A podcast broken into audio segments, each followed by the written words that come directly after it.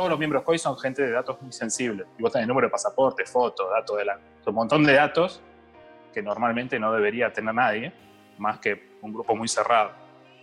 Por temas de, viaje, de pasaportes, de seguridad, etc. Y de sus núcleos, vos tenés el del rey, de sus hijos, todo el entourage, que es la gente que viaja con ellos. Todos eran aviones privados, la mayoría. Eh, van todos por canal diplomático, tienen un montón de procesos distintos a, cualquier otro evento que uno se podría imaginar. Eh, autos blindados. Eh, hay, un, hay un convenio entre naciones, esto me enteré también en el COI. Cuando un presidente viaja a un país extranjero, los países que tienen ese convenio firmado, eh, yo les dicen número uno. Cuando viene un número uno de ese país, que puede ser el presidente o puede ser el ministro de X, que por el rango que tiene o por la importancia del viaje o con quien se va a juntar, lo consideran número uno, entonces le dan una escolta determinada. Todos autos de policía, tres motos, ¿viste? Con esas caravanas que uno ve pasar por la Richeri que van rápido, este, con la sirenita, la banderita, bueno. El problema es que esto teníamos 150 número uno al mismo tiempo, entonces los recursos se estresan, vos no le puedes dar el mismo nivel de servicio a todos porque no los tenés no, tenés 150 autos blindados, 300 motos. O sea, eh, quizás ahora hay un poco más, pero en ese momento era menos todavía lo que había. Entonces, bueno, hubo que contratar muchos servicios privados de, vehículos y de seguridad, sumados a policía de extranjeros, que es una, una, rama de la Policía Federal, que fue la que manejó también el tema de los presidentes del G20 y etcétera. Pero básicamente las complejidades de, este tipo de participantes del evento es distinta a, no sé, vienen 7.000 atletas en un Juego Olímpico, sí, vinieron, pero vinieron en aviones de línea regular, o sea, el tema es que vinieron los 7.000 atletas y vinieron 80 eh, miembros COI, de los cuales 16 había que tratarlos como jefe de Estado, pero era mucho menos complejo que en la sesión. O sea, la parte de, de miembros COI la resolvimos mucho mejor durante los Juegos Olímpicos que durante la sesión. Fue mucho más fácil de manejar. El problema de los Juegos Olímpicos que teníamos 7.000 otros más, bueno, más la prensa, si teníamos 15.000 personas afuera que teníamos que llevar del aeropuerto a los hoteles o a la Villa Olímpica o entre sedes. O sea, era otro nivel de complejidad por el volumen, no por la calidad de la persona, por, no calidad, fea palabra, pero por el índole de la persona la integración es fundamental. O sea, no, la acreditación por sí sola no te sirve para nada si la misma no te da un privilegio para entrar para un lado o te da un privilegio en un servicio, a subirte a un bus o a comer o a X, cualquier servicio.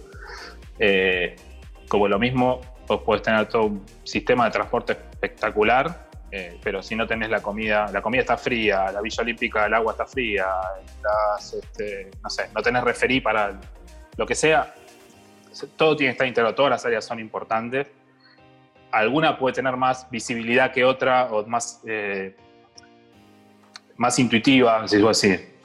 O sea, deportes, sí, sí, claro, la gente del deporte, el atleta, los filos play es lo que se ve en la tele, pero si no está la persona de limpieza que cuando se levanta la gente de las gradas antes entre cambio de evento y que yo va y te limpia y te barra y te pasan y, los chicos del deporte que te limpian la mesa de ping pong o barra la si no está toda esa gente, todo sale feo, todo se lastima a los atletas, o sea, hay un montón de cosas que, que, no se ven en las cámaras o que no son tan populares, pero que son necesarias y sí, por eso teníamos, no sé, 54 áreas funcionales. Al caso, nosotros teníamos de staff, me acuerdo algunos números, de staff, en un evento olímpico vos tenés staff pago, tenés eh, voluntarios y tenés contratos, que vienen a ser staff pago, un contractor es un, un proveedor, un staff pago pero que lo tenés temporalmente más cerca de los juegos porque no podés bancar tener. Eh, o sea, el volumen total de acreditados fueron de 80.000, para que te una idea, en el Juego Olímpico. ¿no? En, en, el G20 fueron 25.000, 30.000 de acreditaciones emitidas. Eso quiere decir que se procesaron eh, muchas más, porque mucha gente queda rebotada en el medio. Entonces, nosotros procesamos creo que alrededor de 100.000 registros, si no recuerdo mal. Si le sacás los 15.000 de atletas y team officials y prensa internacional y COVID, qué sé yo. El resto es staff, voluntarios y contratos. Y la mayoría es contratos, proveedores. Pues tenés ahí toda la gente de limpieza, la gente de seguridad, la gente de la policía. La policía solo eran como 20.000. porque son muchos días, muchos turnos que tenés que cumplir 24 horas. Un servicio cubrir 24 horas durante 20 días.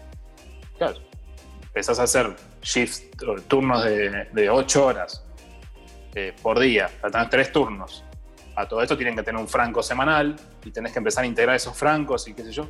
Los choferes de los micros, los choferes de los autos, el personal de limpieza, creo que ya lo dije. Esos son, esos creo que son los, sí, choferes, personal de limpieza y seguridad eran, eran los números que disparaban eh, en contractors, pero todo suma.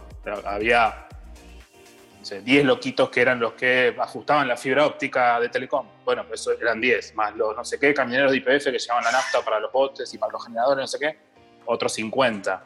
Y pim, pim, pim, pim, llegamos a 80.000. Toda esa gente, es mucha, Mauro lo sabe, renegó con muchos de ellos. Y es difícil, eh, para mí fue un aprendizaje muy grande manejar mucha gente. Pero por eso no siempre a veces estas organizaciones te dicen statements o te tiran normas y reglas y qué sé yo que no se aplican o, no se cumplen. Y bueno, contratar todos esos servicios a través del Estado fue muy complejo. Eh, Buenos Aires 2018 fue una entidad, no, no es como la mayoría de los juegos, siempre es un mix entre una entidad privada, si querés, y, la parte pública. Eh, Museo 2018 se quiso hacer así, terminó siendo todo público, lo cual está bien, es mucho más transparente el proceso, pero mucho más complejo las contrataciones. el equipamiento deportivo fue una de las cosas más complejas, pero también justificar las horas de, servicios de horas de cosas que necesitamos sin tener un ejemplo de referencia. Dice, bueno, que te firme el COI una carta que vos necesitas 600.000 horas, hombre, de seguridad. No, el COI no me va a firmar nada. ¿Qué me va a firmar el COI? ¿Qué me va a firmar el COI? Si nosotros estamos diciendo que son 600.000 horas, porque lo que estamos calculando nosotros en base a nuestro juego, a nuestros parques, a nuestro dimensionamiento. El COI no te va a firmar, no se va a poner por escrito lo que necesitas gastar plata vos en algo, si en definitiva es tu presupuesto y fueron peleas tremendas, eh, como decirle, tenés que comprar la pelota X, porque es la pelota que la Federación Internacional usa. No podés hacer una oferta y que oferte X, Y y Z para esa pelota y vos comprar una más barata, como hace con el papel higiénico, o como hace con las lapiceras para los empleados públicos. Acá viene la federación y te dice que es X porque tiene un convenio de dos años con el COI y es X. Y ya está. No, pero así no se puede porque no es la ley argentina de las contrataciones. Está entonces no hubieras hecho, no, no hubieras firmado una carta para hacer un juego olímpico. O sea, si no estás dispuesto a, hacer lo que es necesario, a lo que te comprometiste, entonces, no sé de qué estamos hablando. Pero pelea fue remar un dulce de leche muchísimo tiempo. Muchas cosas, muchas batallas ganamos, algunas perdimos. Hubo cosas que tuvimos que hacer con, con empresas de propuestas por el Estado porque no quedaba otra, ayudando con otras que pudimos contratar a través de otros, otros canales que tengan más experiencia en eventos. Y bueno, el resultado fue positivo.